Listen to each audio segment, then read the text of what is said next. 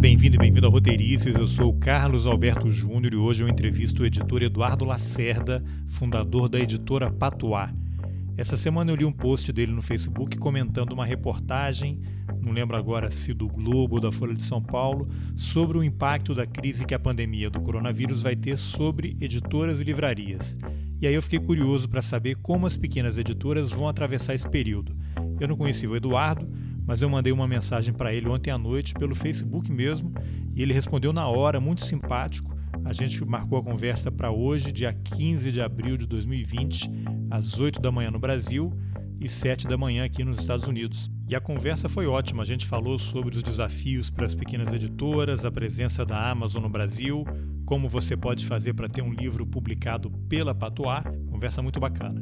É isso aí, vamos nessa. Eduardo, antes da gente começar a falar sobre o tema né, que me motivou a te uhum. procurar para a entrevista, que é o desafio das pequenas editoras nesse momento de pandemia, eu queria que você falasse como é que você se tornou editor. Você já vem de uma linhagem de uma família tradicional na área de edição? Como é que você se envolveu com esse mercado de livros? Não, eu vim, vim de uma família que não tem ligação nenhuma com a área literária ou de edição fiz letras na USP, na Universidade de São Paulo, pretendendo virar professor de literatura, era uma paixão desde pequeno. Chegando no curso de letras, senti necessidade de começar a editar um fanzine, é, e a partir desse fanzine fui para uma revista, da revista para um jornal, e disso acabei sentindo a necessidade de montar uma, uma editora, começar a editar livros, né? Em 2004, eu estava fazendo essa revista literária, a gente pensou em montar uma editora, né? Eu pensei em montar uma editora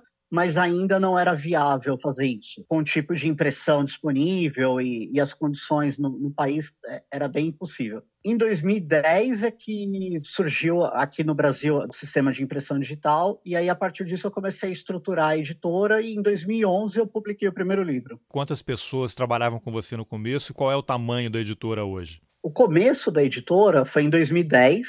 A gente passou, eu passei um ano estruturando a empresa, é, aprendendo como montar CNPJ, indo atrás de cursos de administração do Sebrae, para entender também não só como fazer um livro, porque isso daí eu já tinha alguma noção, mas principalmente como administrar uma, uma, empresa, né? E aí, em 2011, eu comecei a editora, era só, só duas pessoas, eu tinha uma sócia, que saiu em 2013, então ficou um ano e meio apenas. No primeiro ano, nós publicamos 13 títulos. No segundo, já parti para 40, 50. E hoje eu estou com uma média de 200 títulos por ano. A uhum. estrutura ainda é pequena, a gente só tem um funcionário. Minha esposa e companheira também trabalha comigo e tem também algumas pessoas que, que trabalham na parte de fazer capa, ilustração, projeto gráfico, diagramação, umas quatro pessoas envolvidas nisso. Cara, mas 200 títulos já é uma, um número razoável e considerando o tamanho da editora. Você que lê os originais e tem todo o processo de tomada de decisão do que vai ser publicado ou não? Sim, é, a leitura de originais eu ainda faço sozinho. Hoje em dia a gente recebe uma média de uns 200 a 300 originais por mês. É claro que esse número muda um pouquinho, então, por exemplo, durante a, esse período de quarentena, Uh, nós estamos recebendo menos originais, eu acho que as pessoas estão com medo, não, não, sabem ainda o que vão fazer, então caiu um pouquinho, esse número deve estar em 100 por mês mas numa, numa época acho que boa, assim, que tá todo mundo animado para publicar livro, uns 300 originais por mês a gente recebe. Caramba, e como é que você dá conta de ler tudo isso aí e decidir o que entra, o que não entra? Bom, é, eu faço uma primeira triagem desses originais. É, essa primeira triagem é para tentar descartar um termo forte, né? Mas acho que é, ver que eles não fazem parte do, do, escopo de publicação da editora. Então, por exemplo, um livro que seja acadêmico, um livro religioso, um livro técnico, de direito, um livro infantil, são, são é, gêneros, né, linhas que eu não trabalho na Patois. Então, fica mais fácil a gente responder para o autor e falar: olha, isso não é possível publicar aqui nesse momento, mesmo que o livro seja muito bom, né? E aí acaba sobrando literatura, poema, conto e romance, crônica, que é o que eu sou especializado. E então eu tenho que fazer uma leitura de todos esses originais eu tento pelo menos abrir o arquivo, iniciar a leitura das primeiras páginas, ver o que pode, o que vale a pena continuar, né? E aí é claro que nisso eu acabo errando também, porque numa leitura rápida a gente não, não vai acertar sempre. Mas para dar conta de ver todos os originais que chegam, eu tenho que mesmo fazer uma leitura inicial rápida desses livros, escolher aqueles que eu acho que são melhores, e entre os que eu acho que são melhores, fazer uma leitura mais demorada para escolher aqueles que vão ser publicados. E você mencionou aí que tem um pessoal que faz capa, você trabalha com essa equipe reduzida, mas você imagino que faça uma encomenda, né? Contrate pessoas específicas para determinados trabalhos. É, hoje nós temos quatro pessoas é, que trabalham fazendo capas, são designer. É um, é um trabalho freela, então eles não têm vínculo com, com a editora é, empregatício, né? Mas o Leonardo Matias, por exemplo, é, é um artista fixo com a gente. Ele está desde o quinto livro, já fez mais de 900 capas para a editora. Então é um artista principal que o, a identidade, né, o traço dele já está muito ligado ao nosso trabalho. Apesar de não ser um funcionário da editora, contratado, ele a, a identidade dele já está muito ligada à, à nossa identidade visual também. Então agora vamos falar um pouquinho sobre o que tinha me chamado a atenção eu vi um post seu, acho que foi no Facebook, você compartilhou uma matéria, não me lembro agora se era Folha ou Globo, falando da dificuldade das editoras, das grandes editoras uhum. e das livrarias, né, nesse momento de pandemia, considerando também que várias redes de livrarias já vinham passando por um processo de dificuldade econômica, com fechamento de loja, encolhimento de mercado. É, não, não começou agora, né? Já vem é, já é uma coisa que está se agravando, né? Aí eu queria que você traçasse um pouco esse cenário, como é que uma editora pequena como a sua vinha sobrevivendo no mercado, mas pelos números que você falou e pelo seu relato, estava crescendo, né? E eu lembro que eu ouvi uma, uma entrevista sua, não me lembro agora se foi no Publish News, que você contou um pouquinho da, da trajetória da editora e, e mencionou né, alguns títulos que às vezes você edita um livro e ele vende pouquíssimas cópias, né? 5, uhum. 10, 15 exemplares. Como é que uma editora com esse perfil se mantém no mercado? Ou você, ou dá para dizer que você identificou um nicho específico e mesmo essas tiragens pequenas são suficientes para, enfim, gerar recursos e renda para você manter o negócio? Legal. Ótimas perguntas. Acho que sobre o, mercado como um todo, eu penso muito que ele já vinha num declínio. É, esse declínio tem vários fatores. O primeiro deles, que é importante a gente frisar, é que sempre faltou estímulo à formação de um público leitor no Brasil. É claro que as livrarias as editoras acabavam não sentindo muito isso, porque até 2014 o, o governo brasileiro, os, as várias instâncias, né, municipal, federal e estaduais, é, eram responsáveis pela compra de quase 60% da produção é, de livros que o Brasil produzia, né? A compra desses livros era garantida.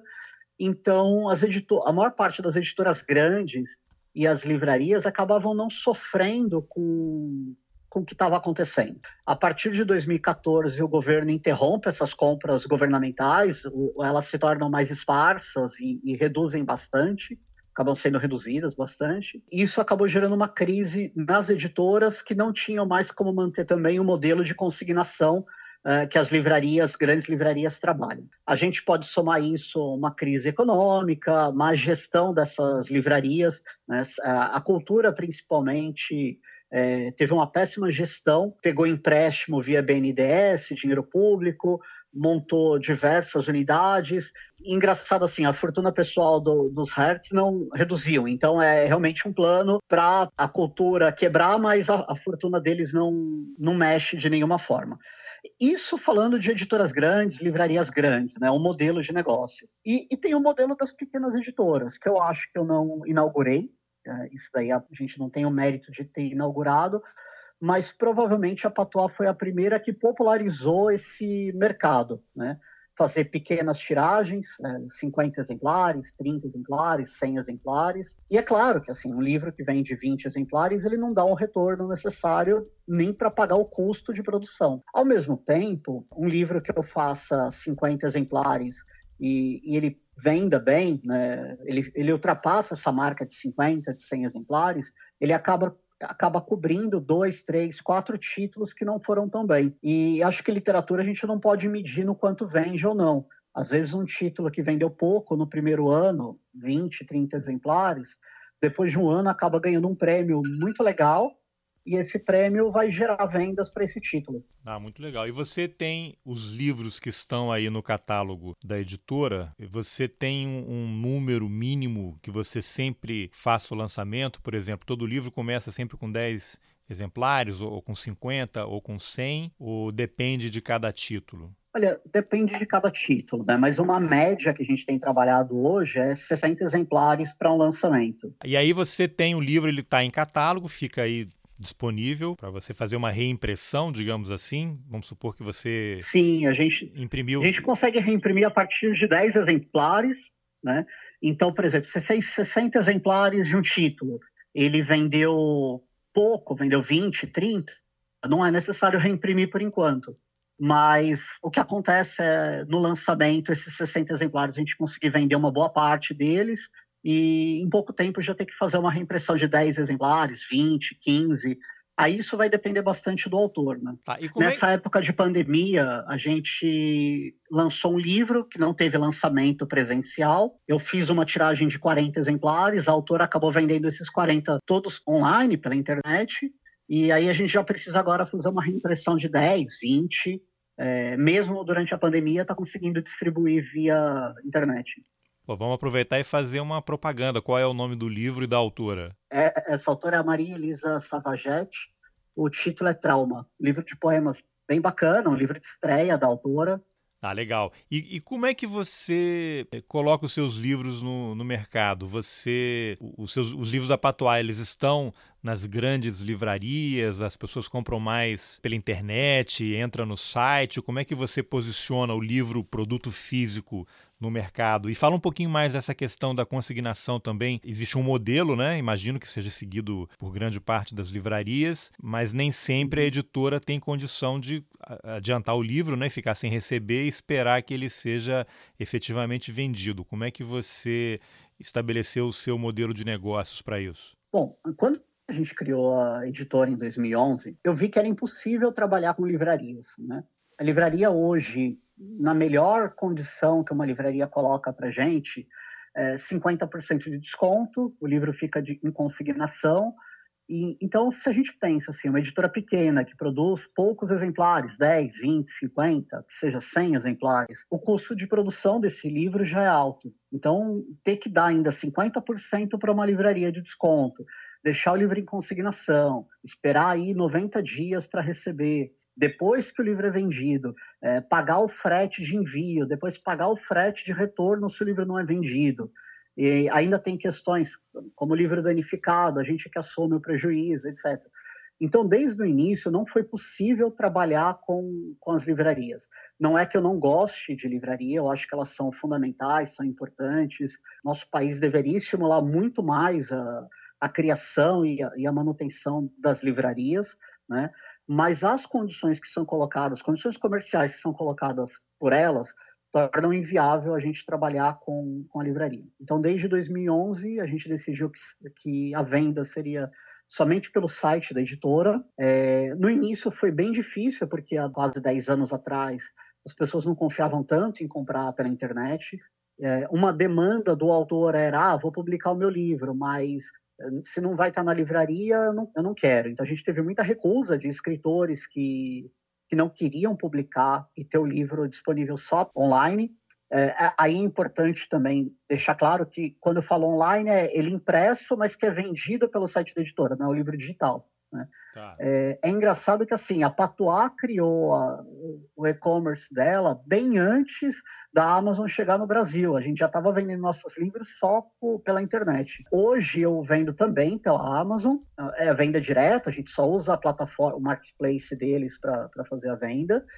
E livraria, só alguns títulos eu deixo na Livraria da Travessa, que é uma livraria parceira, apesar de cobrar esse desconto de 50%, eles pagam direitinho, a consignação não demora tanto tempo para prestação de contas. Não, eu não consigo deixar todos os títulos da editora lá, mas alguns títulos eu consigo deixar na travessa, sim. Quer dizer, se você tem um livro que você imagina um preço de capa de 50 reais, aí você vai ter a parceria com, a livraria, ela já vai ficar com 25 para ela e vai te devolver os Isso. outros 25 quando e se vender o livro. É, e, e, assim, por exemplo, no caso da Livraria Cultura, as editoras recebem 90 dias depois que é vendido e não depois que é enviado em consignação. Então, pode acontecer de você enviar um livro, hoje ele ser vendido daqui dois meses e a, a livraria ainda pedindo mais 90 dias para pagar esse livro que ela recebeu do leitor provavelmente à vista, ou cartão de crédito que faz antecipação e não cobra nada por isso. Então, realmente é, é, era um negócio bem difícil para as editoras.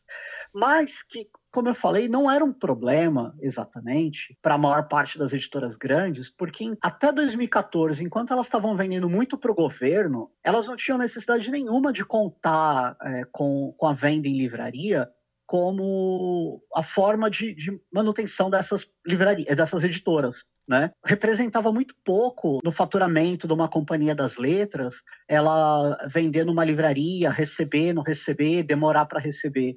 Uh, a maior parte do faturamento dessas editoras sempre veio do governo. E quando o governo para de comprar, elas também ficam com uma margem muito menor para trabalhar com essas livrarias que sempre tiveram condições meio absurdas. Né? No caso da Patois, eu não sofri nenhum tipo de impacto porque nunca vendi nessas livrarias. E novamente frisando, eu não, quando a gente fala contra a livraria, a gente está falando contra a livraria, eu estou falando contra o modelo de negócio que elas escolheram para trabalhar com as editoras, né? Não, não, é nada contra é, a livraria em si, pelo contrário. Tá, então eu queria aproveitar esse gancho aí para provocar uma reflexão. O que, que você acha desse modelo de mega lojas em que você entra e tem lá um café, e aí as livrarias começaram a diversificar e, e tem DVD, e tem CD, e tem Blu-ray, e o livro ele deixou de ser de alguma forma o centro das atenções e virou mais uma coisa, né? mais um produto no meio daquele espaço que também é um espaço de convivência, tem lançamento de livro, eventualmente tem shows, e aí depois de um tempo as lojas começaram a fechar. Não, não sei se é, você mencionou uhum. aí alguns fatores, né, de crise econômica e tal. Não sei se mudança do perfil, chegada de vendas pela internet. Que reflexão é possível fazer sobre esse modelo de mega lojas que você tem tudo e tem sempre um monte de gente ali, mas por um outro lado você tem um custo enorme, né? Se não sei se a loja é própria, você tem um aluguel super caro que a livraria precisa pagar para manter aquilo, funcionários. Você acha que esse modelo de lojas enormes ele é interessante ou é melhor você focar em livro e fazer algo num espaço menor? Então, é, é que eu costumo sempre ter opiniões pensando é, na necessidade das pessoas, né? Então, eu, eu, tenho alguns amigos que vão dizer assim, ah, Meg Store é, não presta, não vale a pena, não, não pode existir, o livro é algo sagrado que tem que estar tá no espaço próprio. Eu, eu acho isso um pouco ingênuo e um, uma, uma bobagem. Eu não sou tão purista, é, apesar de achar que o livro é, é algo sagrado, ele, ele pode estar tá no meio de outras coisas, né? Ele pode estar tá numa Americanas junto com bombom e brinquedo. Eu acho que facilitar o acesso das pessoas ao livro é importante. E não acho que o problema do Brasil, o, o problema do livro, seja existir uma mega store e o livro está do lado do ursinho de pelúcia. Gente, se isso vai fazer o livro ser vendido e chegar numa pessoa, se a criança dentro de uma loja vai ver um ursinho de pelúcia e vai querer comprar um livro, é ótimo que exista. Não é isso que fez a cultura uh, falir. É, eu acho que foi uma péssima gestão, não, não tem a ver com o modelo de negócio deles. Eu, particularmente, prefiro algo menor, né, uma livraria que, que, seja especializada em literatura, mas isso porque é o meu gosto, né? São os livros que eu gosto de comprar. Mas eu acho que é importante ter outra, outras formas de entender o negócio. Né? E, e, eu acho que é muito mais saudável um país que tem uma mega store, mas também tem o sebo funcionando, também tem uma livraria especializada em quadrinhos, em poesia, uh, as editoras que se negam a vender em, em livrarias, tudo isso muito forte do que alguém pregando que um modelo é melhor do que o outro. Né? Eu acho que isso não existe. É, eu não acho que esse modelo de mega lojas vai sumir. Ele pode ter dado uma queda nesse momento. Está uh, todo mundo retraindo os negócios para sobreviver, mas no momento de expansão, até expansão econômica, as pessoas vão se voltar de novo para shoppings, para mega lojas, para mega stores. Então, não acho que é uma coisa que está fadada ao fracasso e que tem que desaparecer completamente, que é o mal na Terra. Eu acho que isso é muito ingênuo. Eu só espero que as coisas consigam conviver, né? E que ao mesmo tempo que você tem uma loja muito grande da cultura, com café, com ursinho de pelúcia, com DVD, com produto eletrônico, você também tenha é, pequenas livrarias de nicho, saudáveis, livrarias de bairro. São Paulo, por exemplo, eu costumo falar uma coisa que eu, as pessoas se surpreendem, mas mesmo São Paulo, que é a principal cidade econômica, né, sem nenhum mérito além disso, é, eu falo que quase não tem livrarias, não tem livraria, porque se a gente sai do centro rico, esse centro chamado centro expandido, que é Vila Mariana, Pinheiros, esses bairros ricos, você já não encontra livrarias na, nas periferias ou, ou, mesmo bairros nem tão periféricos, né? Eu nasci num, num bairro chamado Sapopemba, em São Paulo, sem nenhuma livraria. É, e não é periferia da cidade, né? Extrema periferia. Tirando uma ou outra Saraiva ou Nobel no shopping, eu não encontrava nenhuma livraria. E mesmo assim, para chegar até essa livraria, eu teria que pegar uma hora de ônibus. Então, não sou pelo discurso de falar contra essas lojas. Eu acho que elas têm que existir mas a gente também tem que incentivar esse comércio de rua, essas pequenas livrarias, pequenos negócios. Acho que o caminho é por aí, deixar todo mundo coexistindo, cada um com as suas intenções. Ah, você usou dois termos que eu achei muito interessantes, que é convivência e coexistência. Aí eu te pergunto, a Amazon é um monstro que vai devorar as livrarias ou ela também tem a contribuir? Ela tem um espaço e ela é mais uma forma de fazer as pessoas terem acesso a livros? Então, novamente, eu acho que a Amazon se torna um monstro quando você permite que ela seja um monstro. Eu acho que é importante para as editoras, na medida do possível, recusar ofertas da Amazon que não atendam aos seus interesses. Então, vou dar um exemplo. A Amazon tem dois sistemas de vendas. Um que ela compra os livros da editora, ela te paga à vista, né, depois de 30 dias, mas praticamente à vista e um outro que eu só uso a plataforma dela para fazer as minhas vendas. O que, que acontece? Se eu aceitar que a Amazon compre esses meus livros com desconto de 50%, eu acabo ganhando de uma maneira imediata, mas o que eu vou acabar vendo é a Amazon vender muito mais barato o meu livro do que eu vendo para ela. Né? Eles fazem coisas malucas, do tipo, eles pagam 15 para a editora, quando você entra no site, eles estão vendendo a 5. Eles aceitam perder dinheiro para ganhar clientes ou para ganhar em outro, outros negócios, né? Então a gente vê muitos editores reclamando, poxa, eles estão vendendo mais barato do que eu vendo, ou do que custa para para a gente produzir esse livro. então mata, eu me recuso a vender dessa maneira para a Amazon. Né? Porque Oi? ninguém mata o seu negócio, porque ninguém vai entrar no site da Patois para comprar mais caro do que pra o mesmo livro está na Amazon. na Amazon. Então é, eu me recuso a trabalhar dessa maneira. Me recuso a vender. É, é claro que de imediato é muito tentador para uma editora ela não ter nenhum trabalho, porque vendendo, usando a plataforma como eu utilizo agora, eu tenho que embalar, eu tenho que mandar pelo correio, acompanhar o pedido. Eu tenho muito mais trabalho para o livro chegar até o leitor. Ao mesmo tempo, eu tenho muito mais controle sobre o meu negócio. Então, no período de quarentena, nós colocamos todo o frete gratuito pelo site da editora. A gente deixou de ter vendas na Amazon e passou a ter vendas no site da editora. Ótimo, eu estou vendendo de qualquer jeito. Se a minha escolha fosse por vender direto na Amazon, provavelmente ninguém estaria comprando nada pelo meu site mesmo com frete gratuito. Então, a gente tem que tomar cuidado quando fala que a Amazon é um monstro. Ela é um monstro. Ela, é, é ela quer ganhar, ela quer canibalizar uh, as editoras, uh, as livrarias, e ela vai tentar fazer isso. Eu acho que o que a gente pode tentar fazer é se recusar a isso, né? É escolher maneiras melhores de trabalhar com a Amazon. Então, a minha que eu escolhi é eu utilizo a plataforma, mas não quero estar tá lá dentro ainda. Não sei se daqui seis meses ou um ano, eu, po eu posso até ver necessidade nisso. Só para eu entender, você fala quando está lá dentro, você oferece os livros para a Amazon, ela compra pela metade do preço, depois ela coloca o, o preço de capa que ela quiser, mesmo que seja mais barato que do que o que você vende, mas aí não é que tenha lá um ícone ou um link da editora Patois. A pessoa vai entrar no site, vai digitar o título do livro, ou editora, ou o, o nome do autor, e vai chegar naquele livro que foi editado por Vendi. você, né? É, é, isso que acontece? Isso, a pessoa entra na Amazon, pesquisa o título do livro e compra por lá, hoje em dia. Mas eu só estou utilizando a plataforma de venda deles. Então eu não dou desconto. Tem um desconto de 10%, mas aí porque tem a taxa de transferência de valores, etc.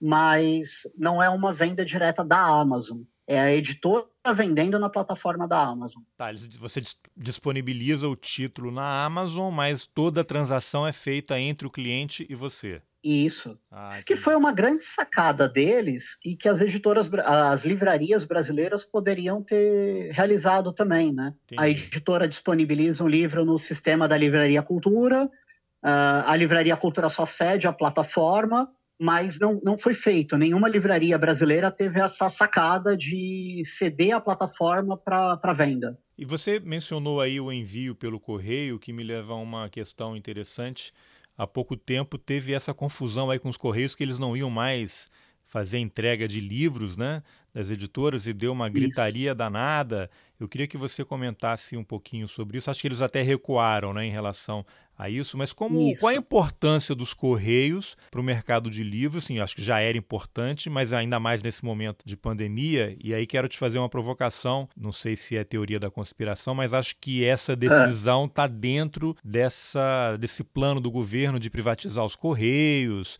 E aí sem os correios você vai ter que correr o quê? Para FedEx, para uma empresa privada? Não sei se é, é viagem minha, mas é uma espécie de sabotagem que o governo já está fazendo com os Correios para facilitar uma privatização lá na claro. frente. Então eu vou começar pela última pergunta sobre a privatização dos Correios. Né? É, existe um debate dentro da, da, nossa sociedade se o melhor é privatizar tudo ou manter estatal, se os Correios dão prejuízo ou não dão. Eu acho que empresa que dá prejuízo, ninguém quer comprar. Se alguém está querendo comprar os Correios dentro dessa privatização, e a própria Amazon é uma das que está interessada, é uma das empresas interessadas em comprar os Correios, é porque é lucrativo, é porque vale a pena. E se vale a pena, não tem sentido vender. É claro que a gente viu muitos problemas nos últimos anos, o serviço, a qualidade do serviço caiu, a gente tem, tem muitos problemas de livros voltando, o problema na, no sistema de aposentadoria dos Correios, que, que foi fraudado, mas eu acho que problema a gente pode corrigir. A gente não, não vende você, a, você, a, empresa porque e... tem problemas pontuais e que podem ser corrigidos. E você né? tem problemas é... nas mega livrarias, você mesmo mencionou agora há pouco as privadas, é, né? É, tem problemas em todos os lugares. A gente corrige o problema e não, ah, vou vender porque tem o um problema aqui. Então eu sou contra a privatização dos Correios, mas a favor de uma mudança é, estrutural deles e uma correção dos problemas. É, acho que quem está na outra ponta que é o vendedor, vê muitos problemas que poderiam ser resolvidos. Esse é, esse é o primeiro ponto. Segundo é que, para o livro, a gente tem um, um, sistema de envio que é o impresso com registro módico. E isso me permite mandar um livro para qualquer local do país, seja o, o mais distante, o interior do Acre, o interior do Maranhão, isso distante daqui, né? Para quem está lá é, é o ponto central mas mais distante da editora, com o mesmo preço que eu tenho para mandar um livro para o bairro do lado. E é barato. Hoje o envio de um livro fica na média de 7, 8 reais. Então, para uma pessoa que está fora é, da cidade de São Paulo, onde a Patuá está, e queira comprar um livro, vale a pena para ela utilizar os correios. A partir do momento que só fica a opção de PAC ou SEDEX, que ainda é correio, mas não é mais o impresso com registro módico, é, a gente vê situações de uma pessoa tendo que pagar 25, 30, 35 reais para receber um livro. Muitas vezes o livro custa 38 e ela está pagando 40 de frete, 40, 45 de frete, o que é um absurdo. Então, não é só que vai prejudicar as empresas. Vai, sim, vai prejudicar a minha editora e muitas outras editoras. Mas você imagina a quantidade de pessoas pelo país que vão ficar sem acesso a nenhum livro. Né? Se elas já têm pouco acesso e se já não existem livrarias por várias cidades do país, imagina o que vai acontecer a hora que elas não tiverem a opção nem de utilizar mais a compra pela internet. Então, a gente tem que manter, tem que fortalecer. Até 2015, eu, o, o impresso com registro módico, a gente conseguia mandar 20 quilos de livros.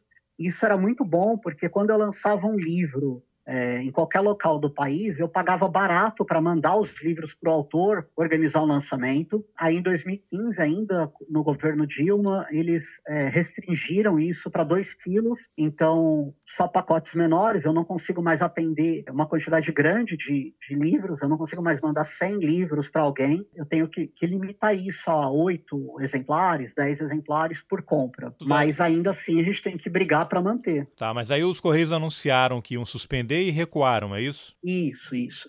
Eles deram a, a desculpa de que era para não era um serviço essencial e que durante a pandemia não era necessário você enviar livros. E o que foi argumentado pelas pessoas é: eu sou totalmente favorável que os correios parem totalmente, né? É, vamos proteger as pessoas, os funcionários, os carteiros. Então, já que é quarentena total, todo mundo se protege. Agora, a questão é, eles não pararam o serviço. O PAC e o SEDEX é, foi mantido, eles foram mantidos. Então eu poderia continuar mandando um livro desde que eu pagasse mais caro. Então deu para perceber que não era para manter a saúde dos funcionários e funcionárias, era para manter o lucro do, dos correios e evitar o envio de livros, né? O que ia ser temporário e acabar ficando permanente. Quando passasse a pandemia, a gente não ia ter, ter mais esse serviço dos correios por enquanto voltou e tá não há uma voltou, tá decisão tá se, eles, se, eles, vão cortar de novo, não está muito claro ainda, né? Não, não, tá, tá, tá funcionando por enquanto. Então deixa eu te perguntar, aproveitando esse tema aí dos Correios, você acha, eu não sei, não tenho acesso a números, não conheço, não sou administrador de empresas, não sei se esse modelo de envio por esse preço módico de fato provoca um prejuízo enorme nos Correios, a ponto deles terem que cancelar, ou se é só uma visão economicista de ganhar mais e vamos tornar a empresa mais lucrativa para a hora que privatizar ou no momento da privatização ficar mais interessante. Mas o que eu queria te perguntar, para você fazer uma reflexão, é: esse modelo de você ter um preço módico para envio de livros, uma coisa barata, isso não, não deveria estar inserido numa política pública de formação de leitores? Olha, vamos, não vamos cobrar claro. nada talvez para mandar um livro, porque isso vai deixar o livro mais barato para a ponta, para o leitor, para quem quer ter acesso a um livro e vive numa cidade que não tem livraria. O que, que você pode falar sobre isso? Eu acho que eu concordo, acho não, concordo totalmente com você. É uma política pública para acesso ao livro, ainda mais considerando que a maior parte das cidades brasileiras não tem livraria, nenhuma livraria. Mesmo grandes cidades de São Paulo, o estado de São Paulo tem 645 municípios. Tem uma estimativa que 20%, 20 a 25% desses municípios não tenham nenhuma livraria. É absurdo. Aí você imagina em outros estados. Como eu te falei, bairros inteiros da própria cidade de São Paulo não tem nenhuma livraria. Então a venda online é uma uma alternativa, não é a melhor. O ideal seria a gente ter o, ponto é, físico de venda, não tem. Sobre a visão economicista dos Correios, eu acho que eu não, eu não sei se dá lucro para eles. A questão é, a gente precisa ter isso como uma política pública e nem toda editora vai usar só o impresso com registro módico, né? O fato de existir esse serviço faz com que eu também tenha disponível o PAC, o SEDEX, acaba utilizando os serviços mais caros, os Correios também. É como se uma coisa compensasse a outra. Então, eu acho que sim, que acaba valendo a pena para eles. Não sei se muito, mas como política pública deveria valer a pena. E, e o que, que você pode comentar sobre, enfim, aí é uma opinião minha, talvez não seja apenas minha, em relação a esse momento complicado aí da, da cultura no país, que a gente tem um ministro. Bom, primeiro que acabou o Ministério da, da Cultura, é, né? Mas você tem, você tem um ministro da, da, cultu, da Educação, né? Que cultura e educação, né? eu acho que tem uma certa proximidade, digamos assim, mas um ministro da Educação que é contra a educação, né? Que escreve Sim. errado, não sabe escrever, fala absurdos. Ontem a Procuradoria-Geral da República começou a avaliar se vai denunciá-lo por racismo por conta do post contra o, o, governo chinês. Você já percebeu o que em relação a esse desmonte da cultura que começou lá no governo Temer? Né? O que, que você pode falar sobre esse momento? Olha, é, é, é, bem assustador mesmo. A gente vê que são vários ataques que estão acontecendo. Eu até falava com um amigo ontem que o, o Uruguai é, anunciou que nas cestas básicas que eles estão distribuindo para a população, eles colocaram livros também. Eu vi, né? eu vi. E o Uruguai também. O Uruguai também teve eleições recentes e acabou, depois de anos de um governo de esquerda, optando por um governo mais de centro-direita. Nenhum país do mundo, a direita, bom, alguns agora sim, né? Mas é, a direita tem essa obsessão por acabar com a cultura. O Trump, por exemplo, nenhuma medida dele foi no sentido. Ele pode falar mal dos artistas, mas nenhuma canetada dele foi no sentido de prejudicar a classe artística. E o que a gente vê aqui é um ódio do governo a tudo que esteja relacionado à ciência, à arte a educação e a cultura. É um plano de, de acabar realmente. O ano passado eles é, chegaram a anunciar e recuaram de acabar com várias MEIs, é, vários registros de, de microempreendedor individual ligado à área de cultura, né? ensino de, de línguas, DJ, artista circense. Então é um ataque realmente a gente tem que ficar bem é, atento a tudo que está acontecendo. Durante é, a pandemia, foi eles baixaram um decreto que eles, né, o governo Bolsonaro baixou um decreto que 50% dos recursos do sistema S vão para o combate ao coronavírus. A questão é, não vai parar aí, né? Quando acabar tudo isso, esse dinheiro não vai voltar para o SESC, ele vai continuar sendo desviado para um outro lugar. Eles já queriam fazer isso desde o ano passado. A pressão da sociedade foi sempre muito grande para não acabar com, com o SESC, só que agora eles viram a, o momento perfeito de fazer isso. Você arruma uma justificativa que é justa, né? Nós precisamos realmente muito mais nesse momento que o SESC também não está aberto e não tem atividades de você alocar recursos na área da saúde e ter leitos e ter respiradores, etc. Mas a gente sabe isso, eu posso apostar que quando acabar tudo isso, esse dinheiro não vai voltar para o SESC. É. Então não é só não investir em cultura e em educação, é um ódio a tudo que se re, é, relaciona com cultura, educação, artes e ciência também. Bom, a gente podia ficar um tempão falando mal do governo, né? Mas acho que tem coisas mais é, legais para a gente é, Mas acho que pontualmente isso é importante claro, também. Não, exatamente, por isso que eu fiz a pergunta. Mas aí eu queria fazer uma outra pergunta que tem a ver exatamente com o teu negócio, que é essa questão da autopublicação, nessas plataformas digitais que permitem que qualquer pessoa publique um livro digital, né? A própria Amazon tem lá a plataforma plataforma uhum. deles. Você acha que isso é bom, é ruim, compete com você, é algo a mais? Eu, que se quiser publicar um livro, posso mandar lá no, na Amazon, entro no site deles, insiro as informações e o livro fica disponível. Você acha que isso concorre, é ruim para as editoras? Não, não. É, eu, eu acho que tudo que venha para facilitar acesso e democratizar acesso e ampliar é, a possibilidade de encontrar o livro, de publicar, é bom. Por um lado.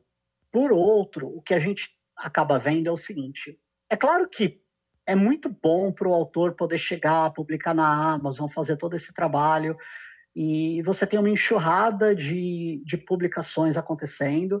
Isso é legal. Ao mesmo tempo, você não tem ninguém trabalhando por esse livro como o trabalho das editoras é, que, o trabalho que as editoras fazem. Então é, é, isso. Eu não sou contra, mas eu ainda vejo uma necessidade no meu trabalho, né? os autores que já passaram por essa experiência de autopublicação, muitas vezes eles procuram a gente falando, poxa, fiz isso, não tive o retorno que eu estava esperando e agora eu vou procurar uma editora que consiga me orientar, né? Então, é, não acho ruim, não acho que está competindo, só acho que o nosso trabalho também é, é importante. Acho que um autor que está ouvindo, que pensa assim, bom, tem a opção é, de fazer autopublicação, legal, você pode ir lá e fazer a partir do momento que você procura uma editora, você tem uma gama de trabalhos e de pessoas envolvidas que vão te ajudar a fazer uma capa legal, que vão ajudar na distribuição, vão tirar o número ISBN, que vão ajudar na edição propriamente dita. Todos esses trabalhos que a gente realiza e que na autopublicação a pessoa não vai ter acesso. Pergunta. Mas não, não acho que é ruim, não. Queria fazer duas perguntas aqui para a gente caminhar para o final. A primeira é: o livro físico, ele não sei nem se dá para dizer praticamente, ele não mudou desde que ele foi inventado lá. Você tem um tamanho diferente, mais página, menos página, mas ele é aquele produto que talvez seja algo próximo da perfeição, né?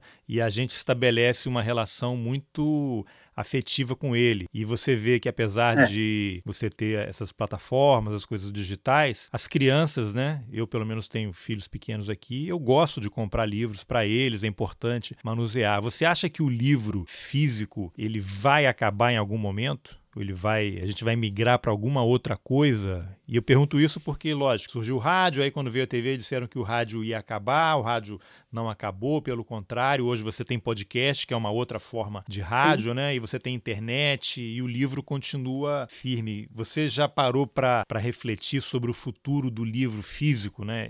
Este produto? Sim, todo dia. e o aí? Humberto, Humberto Eco diz que o livro é como a roda, né? Depois que ele foi inventado, não tem como melhorar, como reinventar. Não vai reinventar a roda. E, e eu concordo. Eu não acho que o livro vai desaparecer, mas eu acho que as coisas mudam e, e ele está mudando e, e, vai mudar cada vez mais. O livro digital é, é algo fantástico. Eu acho que você ter uma biblioteca inteira às mãos, num celular, num tablet, num, num Kindle, é, é, muito legal. Eu ainda prefiro o livro impresso, sou um defensor, não trabalho com livro digital, mas acho que é fantástico a existência disso, né? Eu fico lembrando no, nos tempos de estudante que a gente não tinha dinheiro para comprar, para tirar xerox de todos os livros que eu tinha que ler. A, a, biblioteca não devia ter um ou dois exemplares de cada livro, então se um aluno estava com o livro, você tinha que esperar 10, 15 dias para pegar aquele livro. Eu acho que hoje ter a possibilidade de comprar mais barato, ou ter um leitor digital. E, e eu, eu, já vejo isso nos alunos do curso de letras mais jovens, que eles estão se adaptando, pelo menos em relação à quantidade. Eles ainda compram o livro impresso é, daquilo que eles querem ter, né, como propriedade, de falar esse livro é meu e carregar para cima e para baixo, mas eu, eu, tenho percebido que naqueles livros que eles sabem que, não que eles vão ser descartáveis, mas que eles vão ter que usar para aquele momento, para aquela prova, a leitura já não é mais na Xerox só, é, eles já baixam o PDF, já fazem a leitura do PDF. Então, acho que essas duas formas vão conviver por muito tempo ainda. Não acho que o livro impresso vai desaparecer completamente, mas pode se tornar uma coisa cada vez mais de nicho. E eu tenho usado muito o exemplo de um casal de amigos que são leitores, que compravam diversos livros da Patois e de outras editoras, mas moram num apartamento pequeno, né? E chega uma hora que não tem mais onde colocar tantos livros. E essa é uma tendência para o mundo inteiro, né? Das pessoas vão acabar vivendo em espaços cada. Não, não estou dizendo que isso é bom, acho horrível, ruim, mas você vê os lançamentos imobiliários na, aqui na cidade de São Paulo ou em, ou em outras cidades, eles são cada vez menores.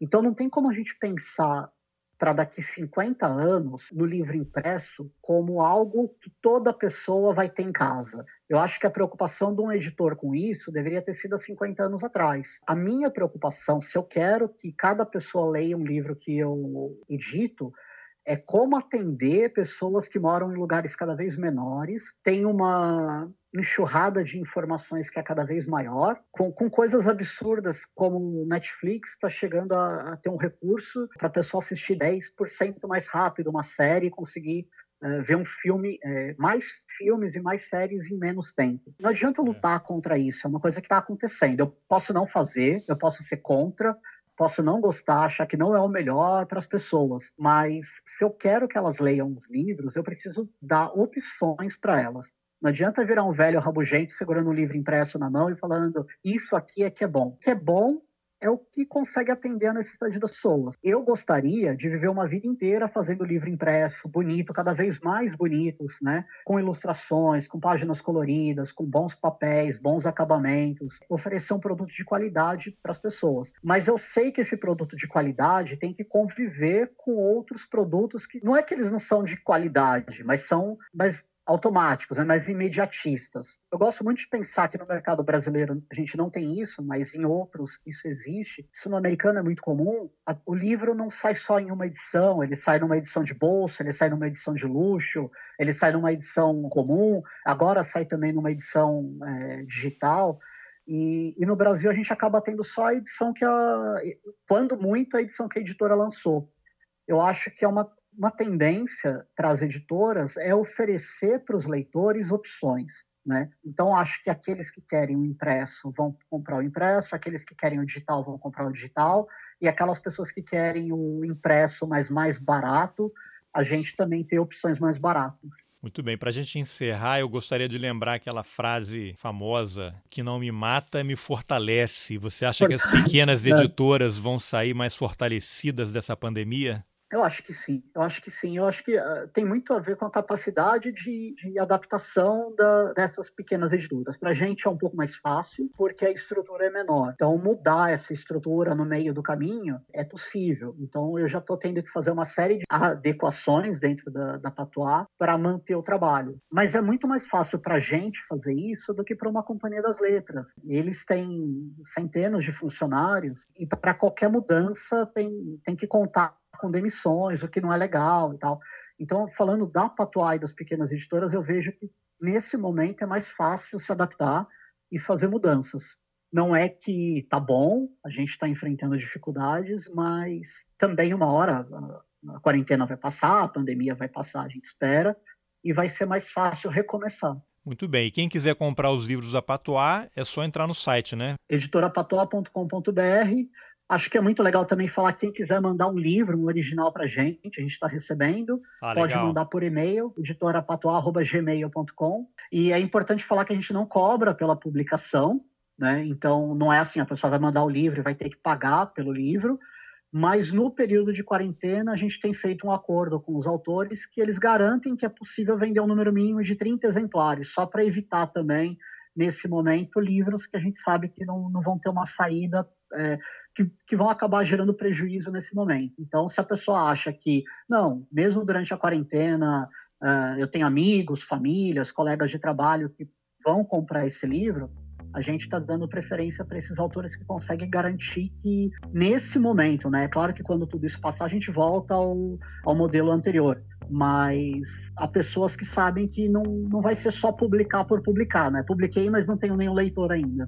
Eu vou colocar depois nas informações aqui do episódio Legal, o link cara. aí pro Obrigado. site e sucesso aí nessa jornada que é incrível e obrigado pela entrevista, Eduardo. É isso, eu agradeço muito. Obrigado a você. Tchau, tchau. Bom, essa foi a entrevista que eu, Carlos Alberto Júnior, fiz com Eduardo Lacerda, editor da editora Patois, sobre os desafios das pequenas editoras antes, durante e depois da pandemia do coronavírus.